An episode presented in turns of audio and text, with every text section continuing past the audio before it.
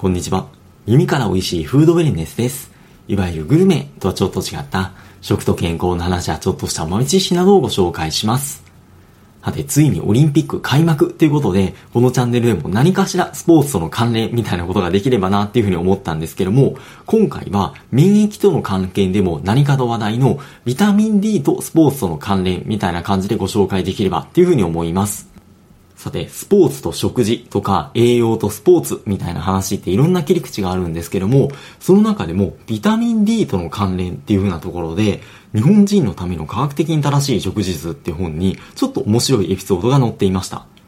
それが小平奈緒選手の話なんですけども、もう言わずと知れた2018年の平昌オリンピックでも女子スピードスケートの500メートルであの五輪新記録で金メダルを獲得して、500メートルのまあ連続連勝記録みたいなのも充実した方ですよね。もう説明するまでもないスケート界のスーパースターなんですけれども、この小平選手が2014年にオランダに留学に行っていた時に、結構オランダの選手に、のまあ外でお茶飲みに行こうって誘われることが多かったんだそうです。で、その理由っていうのが、太陽の光を浴びると瞬発力が上がるからっていう風に言われたらしくて、一瞬、ん？って感じじゃないですか。で、まあそれで、後々日本にいるコーチに調べてもらうと、日光を浴びることで体内で合成されるビタミン D っていうのが、その瞬発力とかの向上に関係あるんじゃないかっていう風な話が出てきまして、そこから、まあもちろん東京オリンピックの選手なんですけども、積極的に太陽の光を浴びるように心がけたんだそうです。それが後々の500メートルの連勝記録ですとか、オリンピックの金メダルにどれだけ関係がしているのかっていうのはちょっとわからないんですけども、でもこれ象徴的なエピソードだなっていうふうに思いまして、というのも、ビタミン D と筋力との関係を調べた研究っていうのはいろいろありまして、それらをまとめて、まあ、調査した結果によっても、ビタミン D、正確に言うと、ビタミン D2 とビタミン D3 っていうのがあるんですけども、その中でも動物性由来ですとか、あとはその日光を浴びて体内で合成することができるビタミン D3 っていうものの摂取が、最大で約18%程度の筋力の増加と関連していたっていう風な結果が出ていたりします。こうやってもともと指摘されていたビタミン D と筋力との関係っていうのを結果で示してくれたっていうのが小平さん選手だったんじゃないかなっていうのも思います。そしてビタミン D とスポーツとの関連っていうのはこれだけではありません。今でこそビタミン D は、その全身の細胞に関わってくるっていうふうに言われていて、まあそのいろんな健康との関連っていうのは言われてはいるんですけども、もともと有名というか言われていたのは、骨を丈夫にする機能。っていうのも、カルシウムを腸からの吸収を助ける役割があるっていうふうに言われてきました。ちょうど先週覗かせてもらったオンラインの講演会の中でも、スポーツニュートリション専門の方がゲストスピーカーとして出ていて、ではその方に、まあ、ちょうどオリンピックシーズンということで、ビタミン D とスポーツとの関連みたいな質問が飛んでたんですよ。まあ、その時の回答として、例えば、あの、まあ、長距離のランナー、っていうのは、あの、まあ、いわゆるなんかぶつけて怪我をするとかっていうのはあんまりないんですけども、ただまあ、走りすぎとかで疲労が蓄積することによって、特に足の甲とかの部分で疲労骨折とかっていうのを起こすことが多いんですよ。その予防のためにビタミン D の摂取を心がけている例があります、みたいな紹介がありました。いや、これめっちゃわかるなっていうふうに思いまして、各いう僕も学生時代、その陸上の長距離、あと競歩とかもやってたんですけども、そういうのをやっていて、自分はならなかったんですけども、周りでやっぱ疲労骨折した人とかって結構いたんですよ。なので実体験からも、ああ、面白い話聞いたなっていうふうに思ったんですけども、ちょうどたまたま見かけた、まあ、直近の研究報告でも、そのビタミン D のサプリメントを摂取することによって、学生のアスリートの疲労骨折リスクを12%程度抑制できたっていうふうな研究結果が出ていました。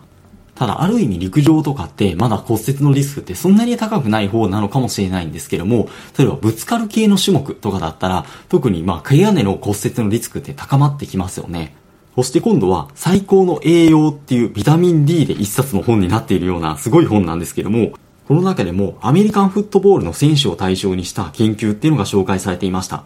アメフト、あの NFL ってアメリカでは非常にメジャーで有名人気だっていう風に聞きますよね。まあでももうぶつかり合いとかも多くて、怪我とか骨折とかもつきもので、もうそれどうしようもないつきものみたいな感じ、印象としてはあるんですけども、この研究では選手80名を対象に血中ビタミン D 濃度を測って調べたところ、シーズン中に骨折を経験している選手が血中ビタミン D 濃度が低い傾向が見られたんだそうです。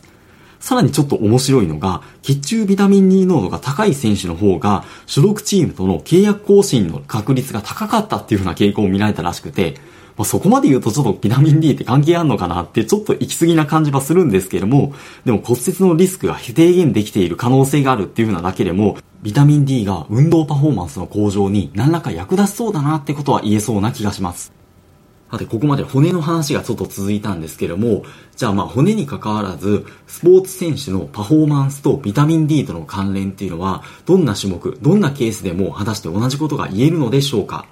ここで直近で出ていた研究でちょっと面白いのがあったんですけども、スポーツ栄養部さんにも載っていたもので、スペインのバスケットボールのトップグラブ。スペインってバスケ有名なんですかね。ちょっとそこはわからないんですけども、そこに所属している男女合わせて27名のユース選手と、そのビタミン D の血中濃度と、あとはまあその運動のジャンプ力とかのパフォーマンスを測ったっていう風な研究があるんですけども、この結果では男女でその結果に差が出ていたみたいなんですけども、でも統合的に見るとビタミン D の血中濃度とパフォーマンスの向上との有利な関連っていうのは見られなかったんだそうです。どんな研究でも効果があるよって結果が出るって100%出るっていうものはなかなかないので、まあこういう結果が出るものもあるんだなっていうふうに思って見ていたんですけども、ちょっとここで気になるのは、そもそもここで参加していた、そのユース選手の血中ビタミン D の濃度っていうのが、欠乏状態ってほどではないんですけども、充足しているってほどでもなかった。若干低めだったってことみたいでして、この研究の結論部分でも、この研究の参加者が若いにもかかわらずビタミン D レベルが不十分だったっていうふうに言及をしています。ここで若いにもかかわらずっていうふうに言っているのは、基本的に年を取るにつれてビタミン D の生成能力っていうのは下がってくるっていうふうに言われているんですよ。でもここの研究の参加者っていうのはユース選手にもかかわらず血中ビタミン D の濃度が低めだった。それがなぜなのかっていうふうなところなんですけども、さて、この時点でピンと来られた方いらっしゃいますでしょうかいたらすごいなっていうふうに思うんですけれども、バスケットボールっていう種目なんですけども、屋内で行われるスポーツですよね。ビタミン D ってもちろん食事からも取れるんですけども、日光を浴びることによって、紫外線によって体内でビタミン D を合成することができるっていう側面がありまして、そもそも屋内のスポーツの選手っていうのは、屋外でスポーツする選手と比べて、血中のビタミン D の濃度が低い傾向にあるんだそうです。実はこれ少し前に出てきた疲労骨折との関連を調べた研究でも同じことを言っていまして、この中でも屋内競技の選手と屋外競技の選手の血中ビタミン D 濃度を比べたら、屋外競技の選手の方が屋内と方と比べて血中ビタミン D の濃度が高い傾向にあったんだそうです。ちなみにこれはいわゆるエリートアスリートでもビタミン D の血中濃度が低い傾向が見られるんだそうでして、これどういうことなんですかね？やっぱエリートのアスリートの方が、まあ、その屋内の整った環境でトレーニングとかをする機会が多いってことなんでしょうか？ちょっと面白いなっていうふうに思ったんですが、まあ、それはともかくとして、もちろんこれだけでは何とも言えないんですけれども、特に屋内のスポーツ選手っていうのは日光に当たる機会っていうのがその分相対的に減ってしまうので、それだけ食事からとか、とはまあ場合によってはサプリメントとかからビタミン D を取っていった方がいいかもしれないですし、それでもしかしたら結果が変わるっていう可能性もなくはないのかなっていうのも思います。さて、これまでの話、アスリートに特化した話で、かなり多分特殊な切り口だとは思うんですけども、でも一般の方にも同じことは言えそうですよね。サラリーマンの方も主婦の方も言うたらみんなアスリートですからね。そして、どれだけ普段日光に合っているかによって、普段ずっと屋内にいる人とか、日焼け止め対策を徹底している人によ、徹底している人、あとは同じ人によっても、の季節によって、まあその日射量っていうのは変わってはくるので、季節による変動だったりですとか、さっきあの、高齢者の方はビタミン D の生成能力が落ちるとかっていう話は出たんですけども、あとまあ今回取り上げきれなかったんですが、人種による違いとかっていうのもやっぱり違あったりとかもしまして、結構個人差があるので、そういった場合とかかっていうのは、やっぱりまあ食事、特に動物性のビタミン D3、特に魚とかに多く含まれるんですけども、そこからまあしっかり魚を食べるとか、場合によってはサプリメントを摂取するとかで、ビタミン D の補給とかっていうのをしっかりやった方がいいってことは言えるんじゃないかなとは思います。さて、ここまで話してきて今更思ったんですけども、ちょっとフードビジネスっぽい内容じゃなかったなっていうふうには思います。てのも、ビタミン D ってビタミンっていう名前ついてるくせにちょっと特殊なんですよね。日光を浴びて合成できるとかっていう、食事と日光を浴びるっていう両方の側面を考えないといけないので、非常に特殊なところはあるんですけども、ビタミン D の重要性っていうのは、もう近年特に注目をされ始めているところではあるので、まだ紹介しきれなきゃったところではあるんですけども、またおいおい取り上げればっていうふうに思っています。引き続き素敵なフードネス最後をお過ごしください。本日もありがとうございました。